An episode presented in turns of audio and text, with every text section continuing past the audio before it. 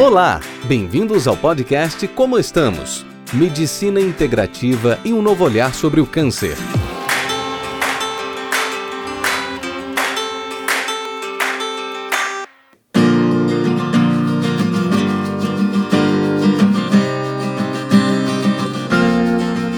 Olá, pessoal. Estamos aqui para um novo podcast.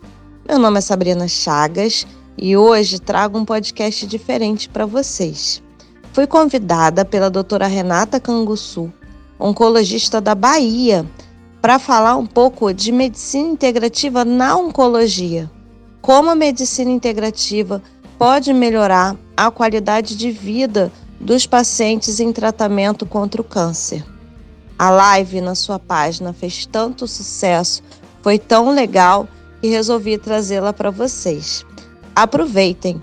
Qualquer dúvida que vocês tenham, podem mandar por direct para mim no Instagram ou no Facebook, nas minhas páginas, doutora Sabrina Chagas. Obrigada. Lembrando que doutora é DRA, DRA Sabrina Chagas. Aproveitem. Beijos.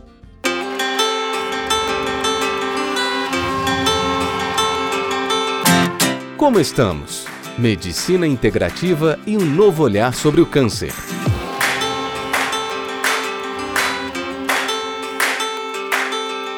Boa noite, Sá. Boa noite, que bom te ver. Adorei ver você, obrigada. Muito bom.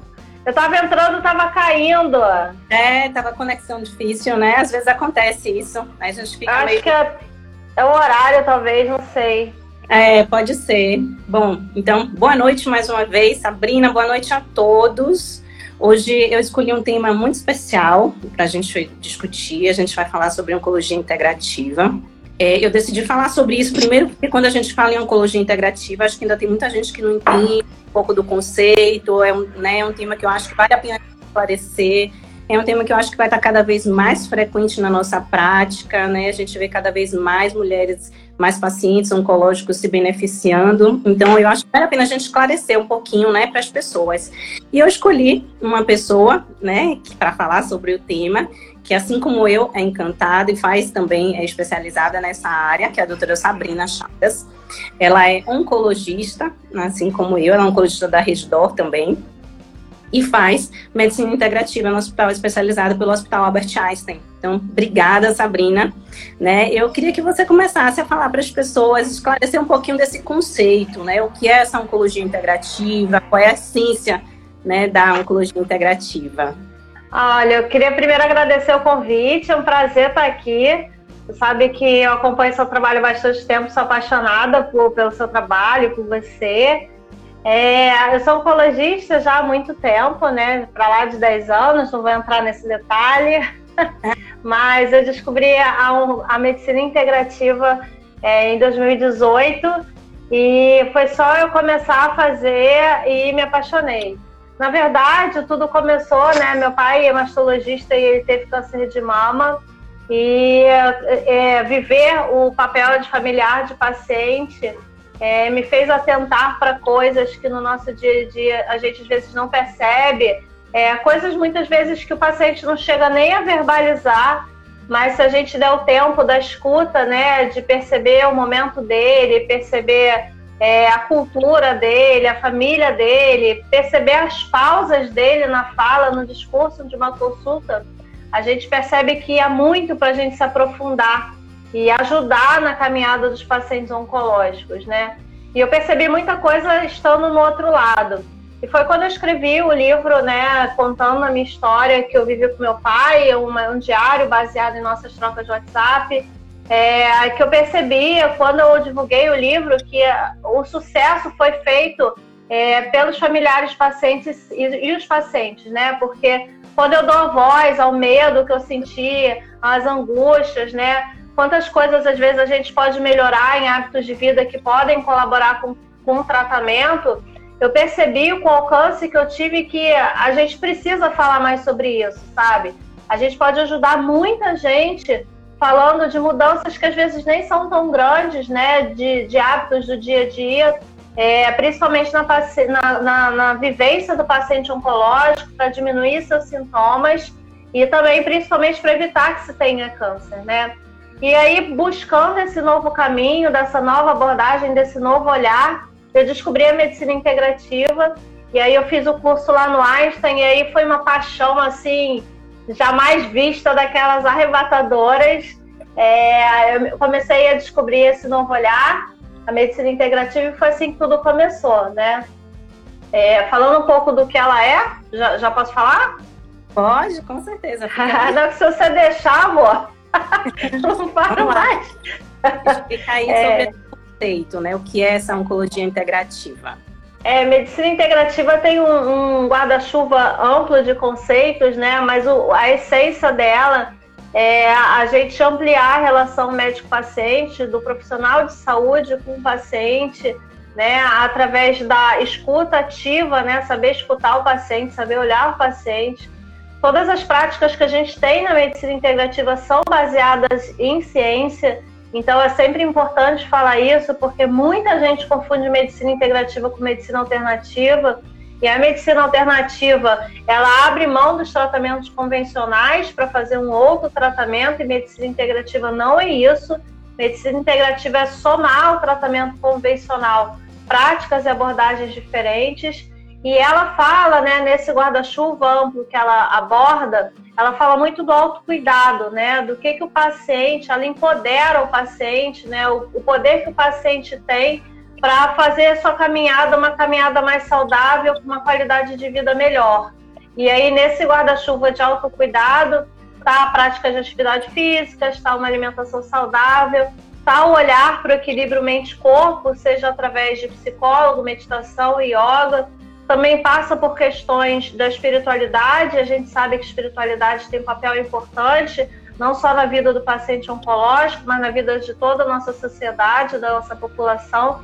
E também passa pelas questões sociais, né? A importância que existe do paciente estar incluído num contexto social, de ter o um convívio com outras pessoas, de sua família. Então, é um guarda-chuva amplo que a gente vê como é que a gente pode trabalhar dentro disso, né? Muitas vezes as pessoas acham que são ervas, são complementos, mas isso é a parte de fora da medicina integrativa, né? A essência dela está nesse olhar e nesse cuidado.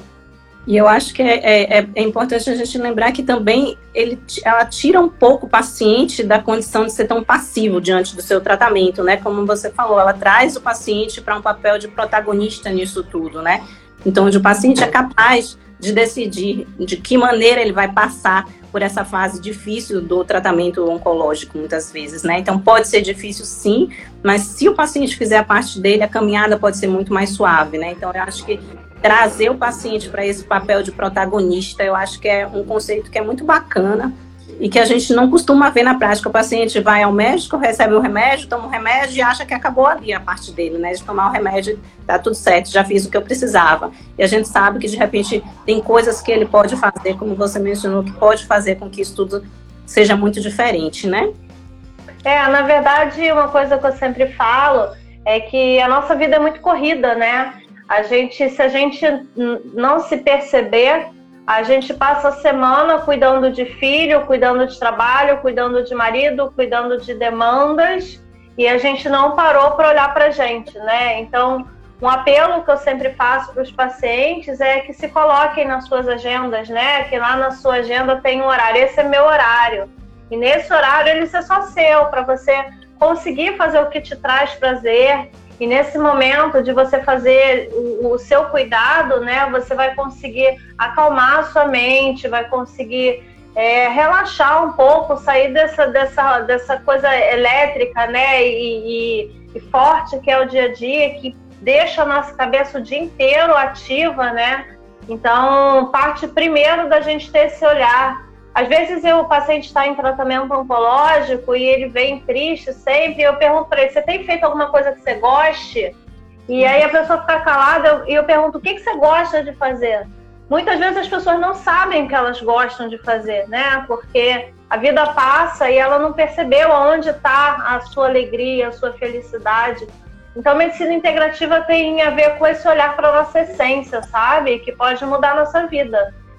Exatamente. Lembrando que vários parabéns aqui para o nosso dia, porque hoje é o dia do oncologista. Parabéns, tá, né? Parabéns!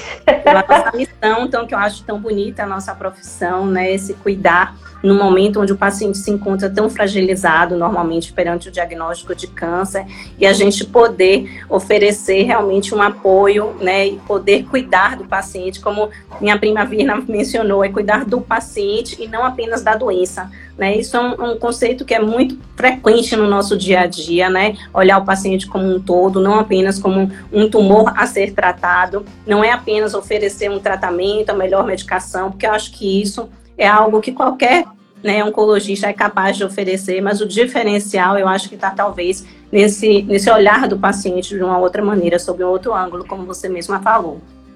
E vamos começar a traçar então em que cenário que a gente pode beneficiar o paciente oncológico que está em tratamento. A gente sabe que o tratamento oncológico muitas vezes acaba trazendo muitos efeitos colaterais, efeitos colaterais esses que são bem temidos, né? Classicamente relacionados ao tratamento, muitas vezes até relacionados ao passado do tratamento oncológico, que hoje em dia a gente já melhorou, mas existem algumas coisas que ainda são frequentes, né? E onde é que a gente consegue trazer esse alívio através da oncologia integrativa, sabe? É, na verdade, tudo que a gente faz, né, como eu disse, é, é baseado em ciência, tá? É, e a gente tem as diretrizes que guiam nossos tratamentos oncológicos, tudo que a gente prescreve dentro da oncologia, né, e nas outras especialidades também, está baseado em alguma diretriz, em algum estudo, em algum trabalho que orientou a gente a fazer aquilo. Da mesma forma, é, a gente tem, por exemplo, para a medicina integrativa, a gente tem diretrizes que são endossadas pelos principais é, órgãos que di direcionam os outros tratamentos oncológicos. Então, por exemplo, é, quando a gente fala de fadiga, né, de cansaço, cansaço é um sintoma que 100% dos pacientes com câncer em tratamento oncológico têm, em algum momento. E lembrar que quando a gente fala de fadiga, de cansaço, é, a definição de fadiga não é só uma questão física, sabe? É, a questão da fadiga engloba questões físicas, emocionais. Às vezes, dois pacientes podem se classificar com uma fadiga no mesmo grau e um ter mais a questão física e outro ter mais a questão emocional e eles estarem igualmente cansados, sabe? Isso é importante a gente perceber. É, e aí a gente tem normativas que, pelo NCCN, por exemplo, que é um lugar que a gente se baseia, que fala de fadiga. E aí a gente vê todos os tratamentos não é, com, sem drogas, né, não medicamentosas, para a gente tratar essa fadiga. E aí a gente vê, por exemplo, a meditação, o nível de evidência A, que é o nível de evidência alta, é o maior que a gente tem, né, para apoiar os tratamentos. A gente tem a yoga, a gente tem é, a questão do exercício, o exercício ajuda muito, e você pode falar disso muito bem, a questão da fadiga. E às vezes o paciente fala assim: ah, mas eu tô tão cansado, eu não consigo é, fazer atividade nenhuma. E aí ele entra num ciclo, né? Ele não consegue, ele não conseguirá, não fará, não consegue, não conseguirá. Então, assim, é importante a gente tentar virar essa chave é, começando fazendo, não estou querendo que ele não consegue fazer nada e vai correr a meia maratona, mas que ele consiga aos poucos fazer alguma coisa, porque isso vai dar forças para ele fazer cada vez mais coisas. A alimentação também tem um papel nessa fadiga, é importante o paciente ter uma orientação nutricional. É, o sono ele é muito importante para isso e para a gente ter um sono adequado, a gente tem orientações que a gente dá para a hora de dormir às vezes a gente usa aromaterapia, alguns chás, algumas coisas. É, então, assim, só aí já tem um leque de opções, né? A gente controlar também, ter o apoio da, da psicologia também ajuda a gente aliviar a cabeça e o coração para conseguir é, ficar mais relaxada e conseguir dormir melhor e ter menos fadiga. Então, só aí a gente tem um leque grande de opções para a gente controlar a fadiga, por exemplo, sabe? E por aí a gente tem os outros sintomas. É, a gente pode controlar também estresse, a gente pode controlar a dor. Você quer falar alguma coisa da fadiga? Você sabe que eu, eu, não posso deixar de falar, né? Quando fala de. Fala, fala, fala! Bom, é, não, fadiga, eu acho que é, é, exatamente isso. Assim, a questão da fadiga com exercício, primeiro que todo mundo quer um remédio para fadiga, né? Eu sempre digo, não tem remédio para. Tem sim, ele só não vem em cápsula, né? O problema é, é que tem mais é. trabalho. Então, assim, demanda um esforço muito maior. O paciente dá esse passo inicial. Eu estou cansado, como assim eu vou me exercitar? Isso vai melhorar? Então, você tenta convencer. Vamos fazer um desafio. Você faz, então, 10 dias de caminhadas e depois você anota tudo como você está sentindo hoje. Daqui a 10 dias você me diz como você está. Então, é o paciente que é, se disponibiliza a tentar, se desafiar a fazer isso, vê que depois de um tempo se exercitando, sem dúvida, ele vai estar muito mais disposto. Então, com isso, a toxicidade vai ser muito menor. É importantíssimo que a gente consiga falar isso. E, assim, é, é uma coisa que nem todo mundo tem essa visão. Então, muitas vezes passa assim: ah, não, pode deixar isso daí, depois você passa a se preocupar em se exercitar, mas isso é crítico que seja incentivado realmente ah, é um papel essencial nosso enquanto oncologista, né, de falar para o paciente que isso faz parte do tratamento, de que isso é essencial para que o tratamento vá melhor. Se tem medo dos efeitos colaterais, precisa sim fazer esse esforço de se exercitar, mesmo que nos primeiros dias pós-quimioterapia seja uma coisa menos intensa, e a partir do momento que ele for se sentindo mais disposto, a gente vai aumentando essa intensidade, algo muito monitorado, que a gente vai precisar aprender até mesmo a prescrever, porque isso tem que ser prescrição médica, né? A prática de exercício físico é algo que os médicos não estão acostumados a fazer. Muitas vezes fala assim, ó, faz alguma atividade física que faz bem para a saúde. Então a gente precisa ser um pouco mais preciso e a prescrição de atividade física tem que ser algo rotineiro, principalmente dentro da oncologia, né? É, a gente sabe que a atividade física, por exemplo, ela é importante antes, durante e depois do tratamento. A gente também sabe é, que hábitos de vida saudáveis, eles são capazes de evitar o câncer em até 30%, alguns lugares falam até em 40%. Exato. Da mesma forma que depois que o câncer já veio, a gente sabe que a gente consegue diminuir a recidiva, né, a doença voltar em até 30% das vezes. E quando eu falo de hábitos de vida, a gente fala de exercício, fala de hábitos alimentares, fala de não fumar, de evitar o álcool, né? Então, é um combo que a gente tem que estar tá abordando e é uma bandeira que eu carrego em todo lugar que eu vou, toda aula que eu dou, porque a gente costuma muito assistir aula, né? Fica remédio, remédio, remédio, remédio, remédio. Aí quando eu dou aula, todo mundo já sabe que no final vai ter um slide. O que, que tem de estudo? Tem de estudo musicoterapia, tem de estudo exercício, tem de estudo dieta, é, alimentação porque alguém tem que começar a falar disso, né? E, e, a gente tem que começar a treinar os profissionais absorverem isso como tratamento também, sabe? Isso é uma mudança cultural que já está aí e é, a gente está carregando isso e levando para frente.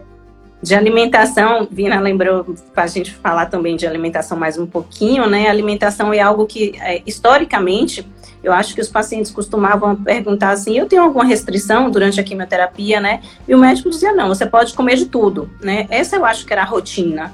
Hoje em dia a gente já tem muito mais consciência de que não dá para poder deixar para começar uma mudança de hábitos pós-tratamento, né? Que mudar hábitos e conscientizar o paciente de que se alimentar de uma maneira correta, tirar aquilo que não faz bem, né? O excesso de açúcar, o excesso de gordura, aquilo tudo de, de, de alimentos é, enlatados, é, dos ultraprocessados todos, enfim. Retirar aquilo que for possível para a gente reduzir a inflamação celular e melhorar realmente os efeitos colaterais, enfim. A gente sabe que a alimentação tem esse papel que é indispensável, então o acompanhamento do ponto de vista multidisciplinar é algo que vai ser, é, é algo que é muito importante para que a gente consiga realmente trazer todo esse conceito da, da oncologia integrativa no nosso dia a dia. E alimentação, sem dúvida, é uma parte que eu não abro mão. Assim, eu realmente eu sei que é muito mais cômodo, às vezes, enquanto médico, chegar para o paciente e dizer, não, come tudo, né? Porque não dá trabalho. A gente conversar, convencer alguém a mudar, principalmente de hábitos, num momento de fragilidade, é difícil, né? Para pacientes que não estão frágeis já é difícil. Imagina para um paciente diante do diagnóstico de câncer, mas eu acho que é importante a gente lembrar quanto isso é importante para ele, para convencê-lo a fazer diferente, né? É, na verdade, uma coisa que eu também falo que a gente sabe que 80% dos pacientes, quando a gente dá orientação de mudança de hábitos de vida, 80% não consegue, né? Porque é, a gente quer a, a pílula que vai ali, compra e toma e resolve, né? É mais fácil. E eu gosto de falar que mudar hábitos de vida fala muito de hábitos que a gente traz desde lá da nossa casa, quando a gente era pequeno, né? É, traz uma lembrança cultural de tudo que a gente viveu e aprendeu como correto, né? É, isso é importante, não é fácil mudar de forma alguma. Quando eu falo de mudança, eu não acho que é fácil. E a gente está aqui para caminhar junto com o paciente, né? Eu acredito que a mudança tem que ser gradual, não pode ser uma coisa sofrida para ele. E aí, quando eu falo isso, ah, fala de dieta sofrida. Não, não é, sabe? A gente tem que adaptar essas mudanças de acordo com o perfil do paciente. E uma coisa que eu gosto sempre também de, de colocar é que quando a gente muda esse olhar do paciente para alimentação, mostrar que ela pode ser confortável dentro do que ele já tem de hábito, a gente está trazendo benefício para uma família inteira, né? Então a gente consegue muitas vezes é, mudar uma história de uma criança que talvez fosse ter uma diabetes, uma hipertensão, um câncer, ela já começa a ter uma vivência mais saudável e carregar isso para frente, né? E aí a gente está interferindo em muita gente, né? Então eu, eu tenho um carinho nessa questão alimentar. É, muita gente quer a fórmula milagrosa, né? Ela quer tomar o suco verde com X, Y, Z, mas quer comer o macarrão com a salsicha de noite, quer comer a carne no feijão, né? Com, com as questões. Então, assim, não é um alimento, não tem um alimento miraculoso, né? É o que a gente faz entre, durante a semana, os nossos pratos coloridos, as frutas que a gente come, né? São hábitos, né? Não é o alimento X ou o alimento Y, né? É uma mudança de olhar e de, de ter prazer com aquela comida, fazer com que aquela cor, de alguma forma, tenha algum significado para gente, né? E traga o prazer. Exatamente. Eu sempre falo isso também, né? De que as mudanças, tem muitas vezes que as pessoas falam, a paciente fala, ah, mas eu vou fazer um, um, um alimento diferente para a medição, mas a orientação, vamos deixar claro, não é para você, é para a família, né? Porque, assim, você teve o diagnóstico, a gente está fazendo ou a prevenção secundária, prevenção terciária, né? Prevenção de dano, mas para eles é uma prevenção primária, um momento é, é, importantíssimo da gente evitar o aparecimento da doença a partir da mudança de hábitos, né? Então, é, eu sempre digo exatamente isso, é para todos. Eu espero que a família siga, né? Porque realmente é importante que todo mundo faça essas mudanças e a orientação não é porque você está com diagnóstico de câncer, e sim, né? Porque é importante para prevenção de saúde global, né? Então, é, é super importante mesmo que a gente traga esse conceito. Nossa, me diga uma coisa, dos, dessas terapias fora alimentação, atividade física, o que mais assim que você costuma indicar na sua prática? Eu falei um pouco da fadiga que a gente faz, a gente recomenda a questão da yoga é, e da meditação. Lembrando que muita gente ainda confunde, né? Quando eu falo meditação, ainda pensa que é alguma religião, né? Ah, mas isso vai se chocar com a religião que eu tenho. É, meditação não é religião, né? Isso é importante sempre frisar. E aí a outra coisa que eu ouço logo depois, assim, mas eu não consigo não pensar em nada, né?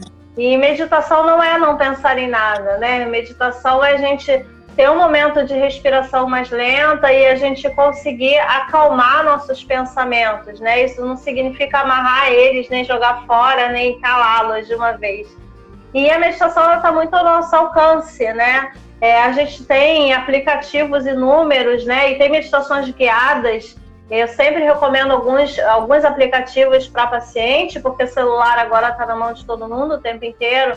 E aí a gente não precisa só de um dia para o outro começar a ficar parado 20 minutos, é, parando de pensar, né? A gente tem meditação guiada para o medo, meditação guiada para ansiedade, tem meditações para vários temas, de cores, que aquela voz vai fazendo a gente levar o nosso pensamento para outros lugares, né? E aí, falando nisso, né, eu falei da fadiga, falo de dor.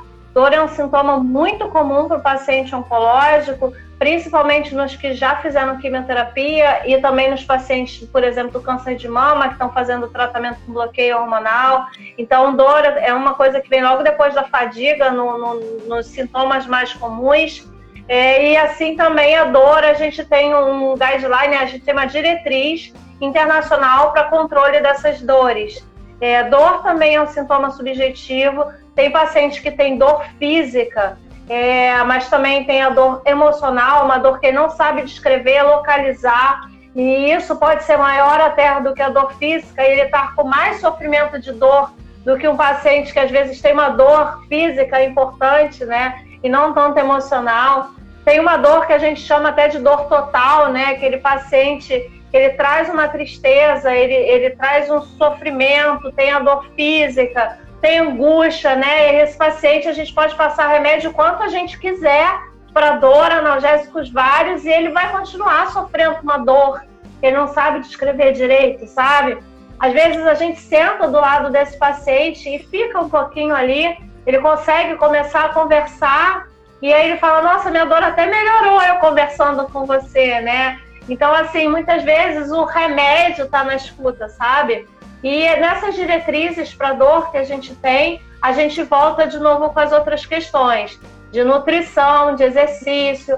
Pacientes, por exemplo, que têm dor por hormonioterapia para câncer de mama, que a gente usa inibidor da aromatase, por exemplo, é um paciente que tem muita dor articular, é comum ter dor articular, e a gente sabe que exercício ajuda, né? A gente consegue controlar muito bem essas dores com o exercício. A gente tem acupuntura. A acupuntura é ótima para tratamento de dor articular. E aí eu falo que não existe a fórmula mágica. O paciente fala assim: ah, eu caminhei uma semana, mas ainda estou com dor. Mas assim, é um trabalho de tratamento e aí a gente soma a acupuntura quando necessário. Tem a atividade física, tem acupuntura, tem meditação, tem yoga, tem sono, tem psicólogo, é, tem musicoterapia. Musicoterapia tem um papel também com nível de evidência mais para ser, mas a gente, quando fala disso tudo, a gente está somando coisas que vão controlar o sintoma, sim, mas vai trazer vários benefícios, sabe? Não só pontualmente a dor,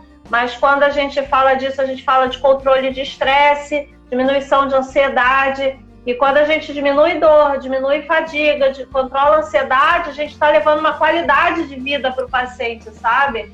E muitas vezes o paciente, muitas vezes não sempre, o paciente com uma melhor qualidade de vida, ele passa muito melhor pelo tratamento, sabe? A gente diminui menos a dose do tratamento, a gente consegue ciclar o paciente no tempo certo, sem, com mais frequência, é, ele consegue ter respostas melhores ao tratamento, né? Evidentemente melhores. Então, assim, tudo que a gente tem nesse arsenal, a gente consegue melhorar, sabe? A gente consegue fazer com que ele viva mais e melhor. Exatamente.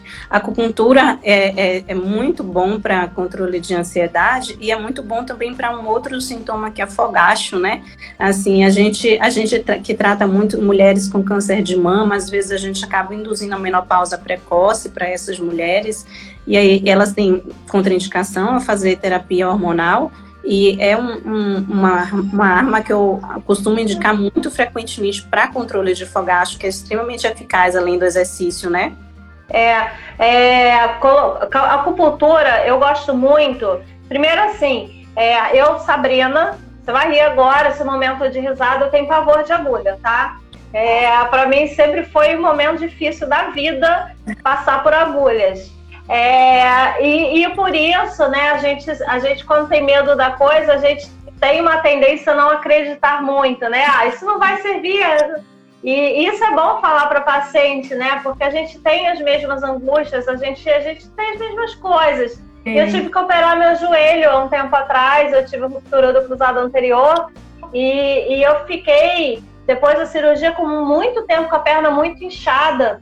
E sempre que eu fazia mais exercício, eu sentia dor. E aí eu fazia drenagem linfática e drenagem, é, massagem também entra no arsenal de medicina integrativa, né? A gente sabe é, que massagem pode trazer um relaxamento, ajuda no sono também. Drenagem ajuda a trazer esse líquido que está retido em algum lugar para a circulação.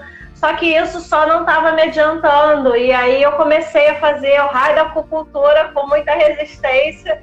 E eu fiz, e assim, me trouxe tanto benefício, sabe?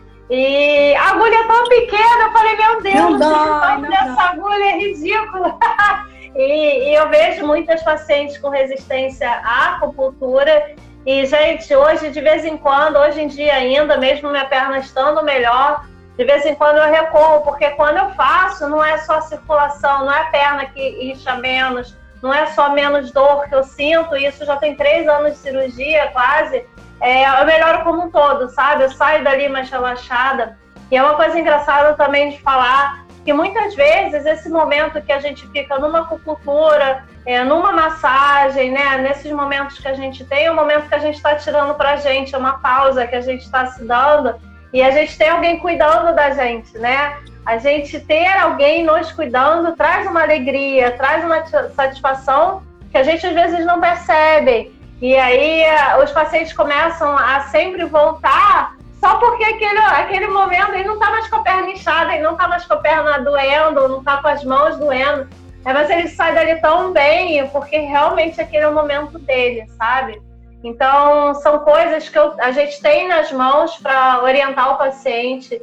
E essas decisões por recomendar um ou outro, vai muito da percepção que a gente tem na conversa, sabe? É, ver qual é o sintoma, ver qual, quais são os hábitos dele, o que, que ele acredita, é, o que, que é fácil para ele no contexto onde ele está, onde ele mora, né, na localidade dele, enfim. Tem um monte de questões que a gente tem que perceber e a minha bandeira hoje é passar isso para os oncologistas e para os médicos, que não basta só o paciente chegar numa consulta comigo e falar, ah, você tem que ir na nutricionista, você vai no fisioterapeuta, você vai para academia, não é. A gente tem que mostrar para ele, fazê-lo entender a importância disso e conseguir direcionar para o que tem mais a ver com ele, sabe? Porque senão ele vai e vai achar que é uma porcaria, porque não se identifica, sabe?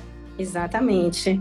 É, quando você fala de massagem, eu fico super feliz, porque assim, lá na, em uma das unidades que eu, que eu trabalho, tem terapia durante a quimioterapia. Então, as pessoas que estão recebendo a quimioterapia estão lá recebendo massagem. A gente tem estudos, né, mostrando que isso reduz ansiedade, reduz os efeitos colaterais relacionados à quimioterapia, e é muito bacana, é uma coisa que eu acho extremamente interessante a gente ter, dispor disso no nosso serviço para oferecer. Acho que é um grande diferencial que a gente consegue incluir no cuidado, né? Porque realmente a gente se sente cuidado, né? A gente, enquanto médico, quando a gente recebe esse cuidado, a gente não tem, a gente está sempre acostumado no cuidar de alguém, né? E a gente parar para receber esse autocuidado é super importante, super bacana também. Né? A gente está do outro lado. É, deixa eu te perguntar uma outra coisa, sabe? além de acupuntura, é, além da dor, da fadiga, náusea e vômito, o que é que a gente consegue melhorar com as práticas integrativas complementares? Esse é um assunto muito bom. É, além da questão alimentar, né, porque tem dicas é, de alimentação que quem normalmente orienta e deve orientar é o nutricionista, por exemplo, não preparar o prato é, na cozinha, né? O seu prato já está pronto. Não ficar na cozinha, na preparação, isso pode já trazer a náusea antes da pessoa sentar para comer, isso atrapalha a alimentação. A gente tem algum, alguns, alguns alimentos que diminuem a náusea, né? O gengibre, ele, ele tem uma, um potencial nisso. É, enfim, tem alimentos que trabalham na diminuição da náusea, tem alguns chás que trabalham na diminuição da náusea. E é importante falar de chá nesse momento, é, porque os, os médicos não estão acostumados a estudar esse assunto e a gente sabe que tem algumas ervas que atrapalham o tratamento. Né? Então, assim, tem muitos benefícios, mas também tem algumas coisas que atrapalham. Então, é muito importante a gente estar tá passando para o médico tudo que a gente usa, porque às vezes a gente sai na rua e vê a vizinha com um saquinho cheio de erva ali e fala: olha, isso aqui eu peguei não sei aonde, é ótimo, é, melhora todo enjoo e, e o fulano tomou e é maravilhoso. E aí a pessoa se apega porque ela quer melhorar, né? E ela faz aquele chá. E muitas vezes aquela erva que está escrito que tem XYZ ali pode não ter, porque a gente não sabe de onde ela é. Então é importante a gente primeiro pedir para os pacientes sempre falarem tudo que fazem uso, até porque a gente sabe que até 70% e 80% dos pacientes fazem uso de terapias complementares, só que a minoria fala para o seu médico, e isso de falar para o médico é fundamental. E do outro lado, eu até já pensei em criar uma campanha, né, do, do para o médico perguntar, pergunte, né, porque a gente passa tão rápido na consulta e não pergunta se ele está usando alguma coisa que não remédios, né? Então, o médico tem que ter essa, essa certeza, né? Saber o que, que o paciente está tomando. E além da questão alimentar, a gente sabe que a acupuntura... Deixa, eu, deixa eu interromper um minutinho só para complementar uhum. a fala. É, de que a gente, enquanto médico, precisa também, às vezes, abrir um pouco a mente, né, para poder não, não bloquear o paciente de contar. Então, muitas vezes, o paciente não conta porque acha que o médico vai proibi-lo de tomar. Né? E muitas vezes acontece isso, o médico não quer nem saber o que há. Para de tomar isso, isso é maluquice, é algo que ele acredita que vai fazer bem, de repente, pode ser que não faça mal de fato. Então a gente precisa ter o conhecimento e abrir a mente para poder dar a oportunidade né, de abrir uma janela de comunicação mais efetiva com o paciente. É, na verdade, na, só fazendo, fechando o recorte, é, tem uns estudos na ASCO de 2018 que falam né, do olhar do paciente que eles gostariam que a relação médico fosse aprofundada, que eles gostariam que os médicos é, não tivessem preconceito e nem críticas a respeito do que fazem. Eles gostariam que os médicos perguntassem sobre questões espirituais, de religião, religiosidade, né, de fé, de uma forma geral, não de religião A, B, C ou D, porque isso traz conforto, sabe? Quando você percebe que uma pessoa é minimamente é, faz parte do, do, do, sabe o que está acontecendo, o que, que existe, é, que as crenças estão aí e que fazem parte da sua vida, a pessoa se sente mais confortável. Ela vai para a consulta mais feliz, ela faz as orientações mais à risca, porque aquele que falou para fazer isso é uma pessoa que acredita na mesma coisa que eu, que entende o que eu estou falando, sabe? Então a aderência também é maior. Então, isso que você me falou faz total sentido.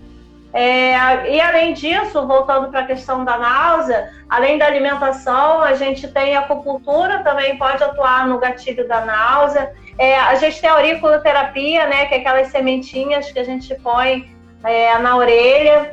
É, eu demorei muito para, porque assim, eu fiz a pós-graduação no Einstein, e é engraçado, porque quando você começa a, a pós, você tem uma ideia, eles vão dando o cronograma, né? E fala, erva, complemento, Você acha que vai vir um mundo, né? Assim, e aí eles vão cortando. Não, porque isso não tem base científica, isso nem pensar, não sei o que, ele te deixa com a medicina integrativa científica ali toda, sabe? Então, eu aprendi isso na auriculoterapia, eles, eles só no finalzinho que começaram a destrinchar os benefícios reais é, e aí depois eu me aprofundei na oncologia e aí sim a gente tem gatilho para náusea, é importante, na aurícula, acupuntura, massagem também ajuda muito. É, a gente sabe que tem alguns tipos de náusea que a gente chama de antecipatória, né? O paciente ele começa a ter o enjoo antes de chegar, às vezes o paciente fala, ah, eu, eu já comecei até ontem o enjoo. E aí a gente sabe que aí não é do tratamento, né? São questões já que o paciente sabe que vai ali, sabe que depois ele vai passar mal. Então é importante a gente ter o olhar do psicólogo aí, ou meditação, alguma coisa para acalmar essa nossa confusão aqui da cabeça. Então, são, são coisas que a gente usa para controlar esses sintomas. Outra coisa que acontece muito frequentemente é, para pacientes em tratamento é, como você falou muito aí com relação ao sono, a insônia, né? É extremamente frequente. A acupuntura também é muito bacana para insônia, né? Aromaterapia, que você mencionou. Tem uma pergunta aqui de Eva, que é estudante de medicina, perguntando com relação aos óleos essenciais, o que, é que costuma ser utilizado com maior frequência para pacientes no cenário oncológico. É, primeiro, a gente, eu não, eu não sou, né, não me aprofundei muito no tema do que prescrever, tá? Eu sei os benefícios gerais, mas, assim, antes da gente pensar em uma outra, alguma outra abordagem nesse sentido, a gente precisa saber qual é o sintoma, sabe? É, a gente tem aromaterapia para quem está com ansiedade, quem está com medo, é, quem está com tristeza. São abordagens diferentes, sabe? É uma, um que a gente sempre usa, que é a base de tudo, é a lavanda, né? A lavanda ela serve muito para a gente acalmar é, para trazer o sono, ajuda na insônia.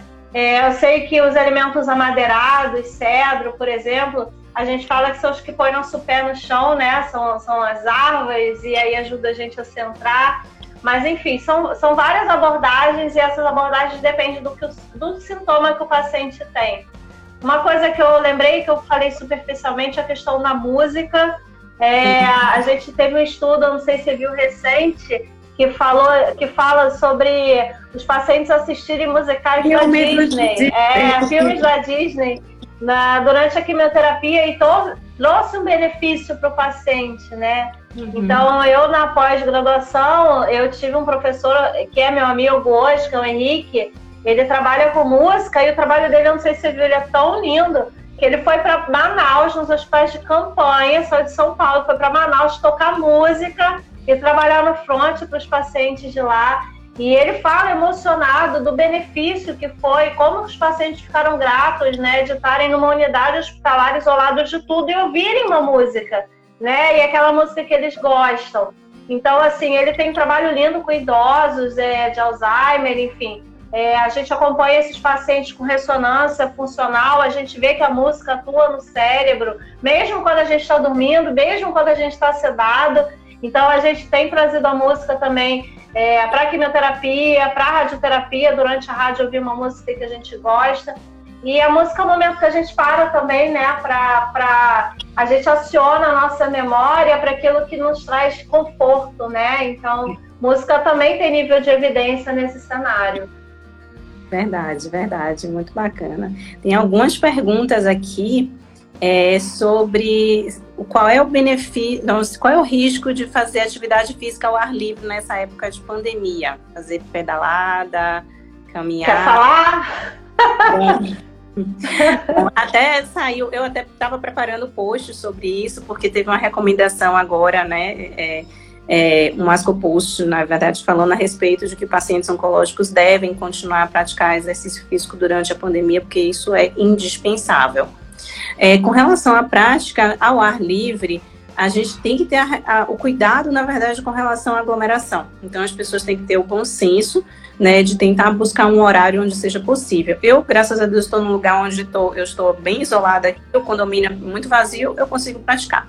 Mas se eu estiver num lugar como a Orla da Barra, pleno domingo de manhã, tá cheio, não tem condições. Então a gente tem que ter esse bom senso de tentar buscar horários alternativos para poder conseguir se exercitar ao ar livre. Então tem muitas vezes que se eu tivesse em paciente, eu vou às 11 da manhã, que é um horário que de repente a gente vai estar mais tranquilo, né? Não, nem todo mundo está disposto. Mas como a gente está num momento de flexibilidade no trabalho muitas vezes, né? Algumas pessoas estão fazendo home office, de repente a gente consegue se organizar para poder fazer num horário em que a gente não costuma ir né, e de repente conseguir manter a prática de atividade física ao ar livre de uma maneira segura. Né? Lembrando que, assim, inicialmente a Organização Mundial de Saúde tinha se posicionado que a gente devia fazer uso de máscara durante a prática ao ar livre, agora voltou atrás, diz que não se recomenda mais fazer uso de máscara durante a prática de exercício ao ar livre. Então, é, é melhor realmente só manter o distanciamento, mas não fazer, porque acaba prejudicando e molha. Né? Eu tentei no começo, fazer ah, exercício com máscara, mas encharca em 10 minutos.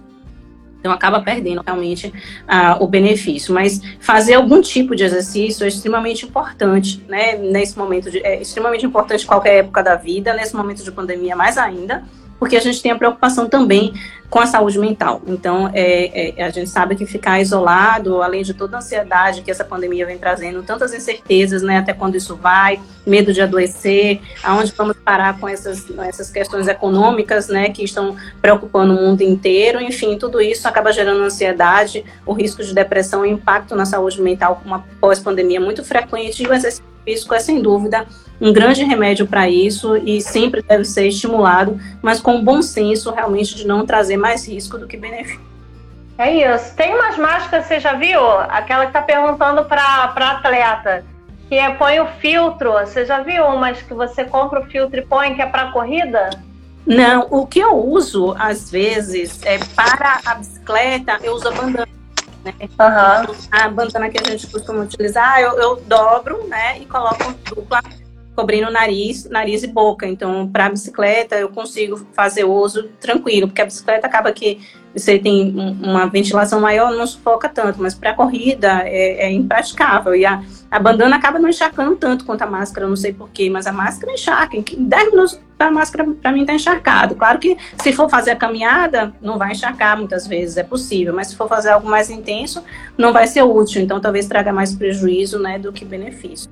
Mas eu acho que manter a prática, a gente hoje em dia tem tantas opções, né, de coisas para fazer dentro de casa. Então, muitas vezes aqui está chovendo, eu faço a yoga dentro de casa. É, a minha personal às vezes faz vídeo chamada comigo, Dea, não sei se ela já entrou aí, às vezes faz vídeo chamada comigo para a gente fazer um treino funcional num espaço pequeno e a gente consegue se organizar e fazer. Então, e assim, não é que não funciona, não. Eu saio às vezes encharcada, então dá certo, mesmo no espaço de, de um espaço pequeno. Então a gente consegue. O importante é não ficar parado, né? Eu acho. Concordo plenamente. É, a gente percebe, nessa pandemia eu percebi isso, que no começo eu parei de fazer qualquer coisa, porque foi uma demanda no começo absurda é, de, de, de teleatendimento, de aula para entender o Covid, de atendimento presencial que já existia. E o medo que a gente tinha, aquela angústia, eu paralisei um pouco. E aí eu comecei rápido a perceber como eu ficava cansada muito fácil com coisa pouca e numa parada curta, né? Como que a gente se desacostuma rápido, né? Então, isso, isso me remeteu aos pacientes oncológicos, que às vezes eles estão fazendo tratamento e aquele cansaço que muitas vezes eles referem também tem a ver com a perda de massa muscular que eles têm durante o tratamento por não estarem fazendo nada, né? E não é só o cansaço do tratamento, a gente soma o cansaço de não estar comendo direito, o cansaço de ter ficado sedentário. Então é aquela fadiga que tem um monte de causa e quanto mais causa a gente conseguir combater, melhor a gente passa por tudo isso, né? Sem dúvida, tá? exatamente.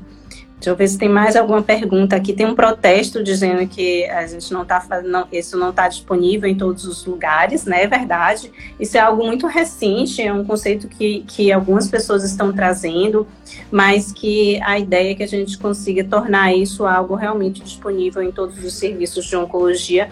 Mas é uma mudança de conceito que eu acho que a gente precisa trabalhar aos poucos com todas as, né, com toda a equipe para que isso seja incorporado a todos os serviços. Mas é algo algo ainda a ser construído, né? Porque, comenta um pouquinho sobre isso, Sam. É, na verdade, assim, eu, eu fui para a Rede Dor, foi em setembro, né? E um dos motivos da minha ida foi para levar, é, levar não, porque a Rede Dor já tem um olhar muito humanizado. Eu percebi isso quando eu fui para lá, sabe? É, o olhar que ele tem, as abordagens que ele tem já são abordagens muito preocupadas com o paciente. Isso é uma coisa que me levou para lá e, e, e, o convite veio também por esse olhar que eu já, já tinha.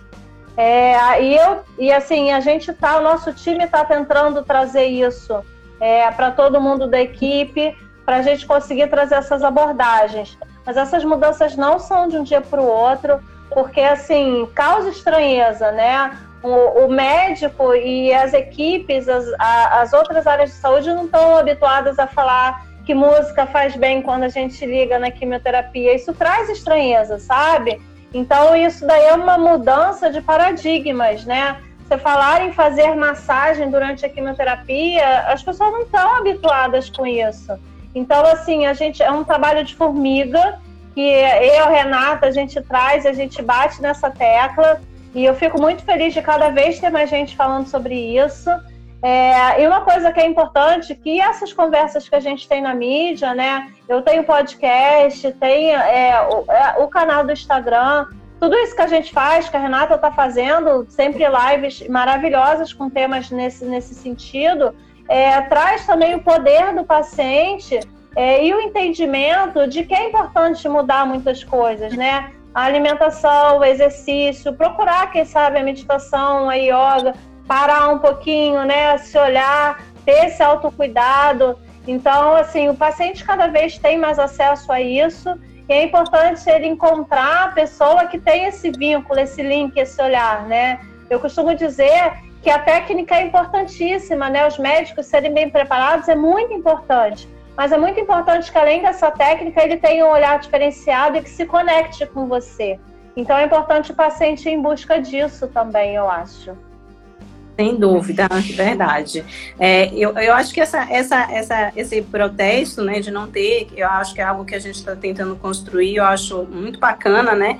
É, mas também, talvez, o paciente estando num serviço, é interessante pontuar, né? Sente falta de quê? Todo serviço tem né? Aquele, aquela questão de você poder dizer o que é que você acha que pode melhorar aqui. Então, enquanto paciente, solicitar, acho que devia ter, né, oferecer é, é, essa visão, de repente ter algo complementar, ter uma oncologia integrativa fazendo parte. Eu acho que o paciente também pode propor o serviço, porque é, é, é, um trabalho que tem que ser conjunto, né, de ambas as partes, porque se de repente o serviço não enxergar aquilo como sendo algo indispensável para o paciente, né, talvez a gente não consiga sozinha mudar. mas a, a gente está tentando fazer né, um trabalho bacana e eu tenho certeza que a gente vai conseguir incorporar cada vez mais práticas na nossa, na nossa rotina, né, porque eu acho que a gente só vai trazer mais qualidade de vida para as nossas pacientes, como você mesma falou, concordo plenamente.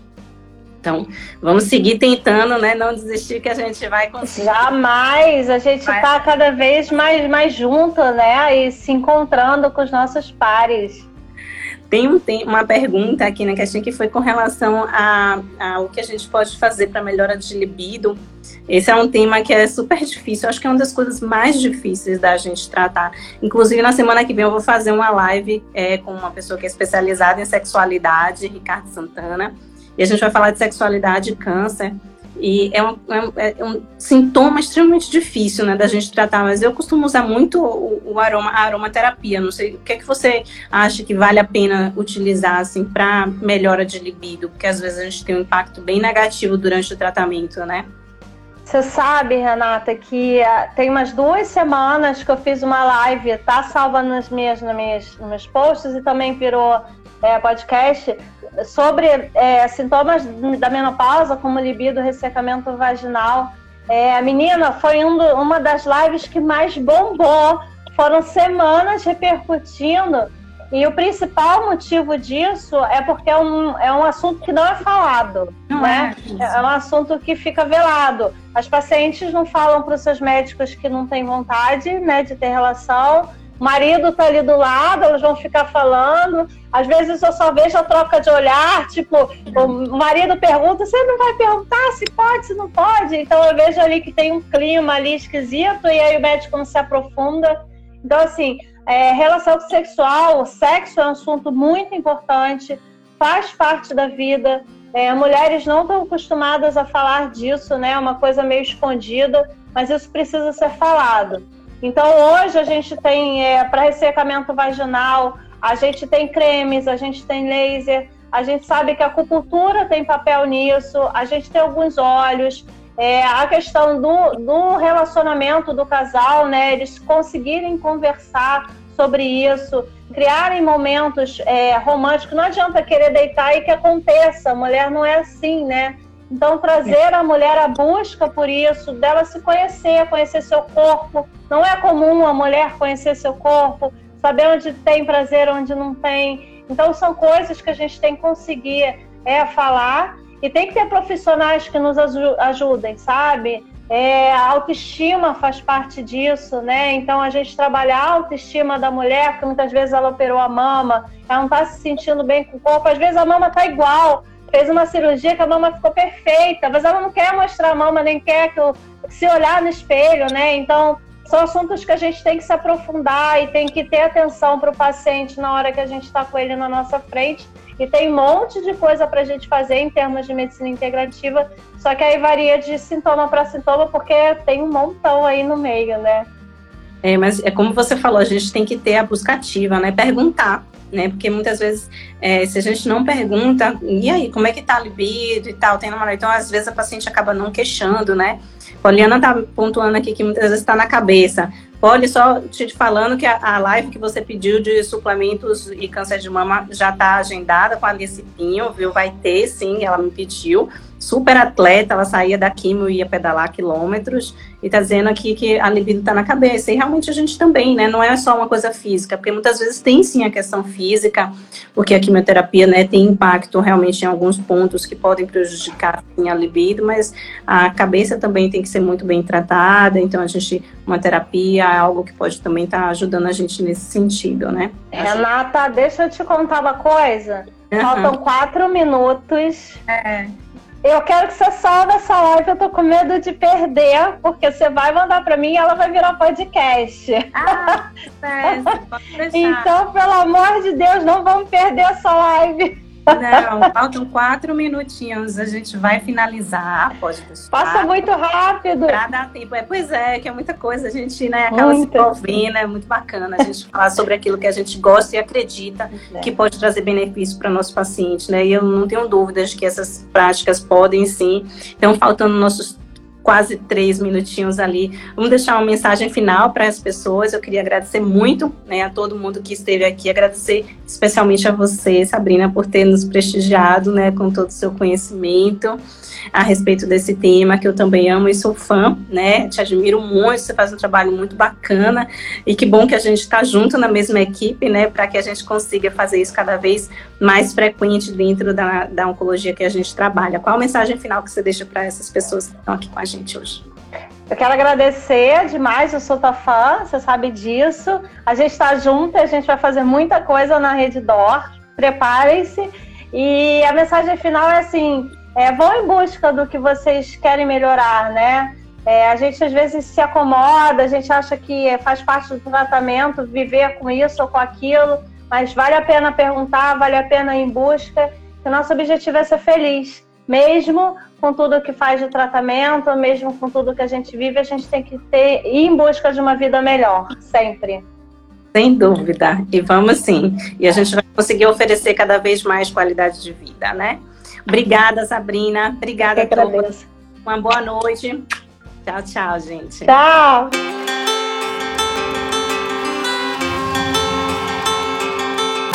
Você acabou de ouvir o Como Estamos, um podcast que fala sobre medicina integrativa e um novo olhar sobre o câncer. Semana que vem voltamos com mais novidades para você.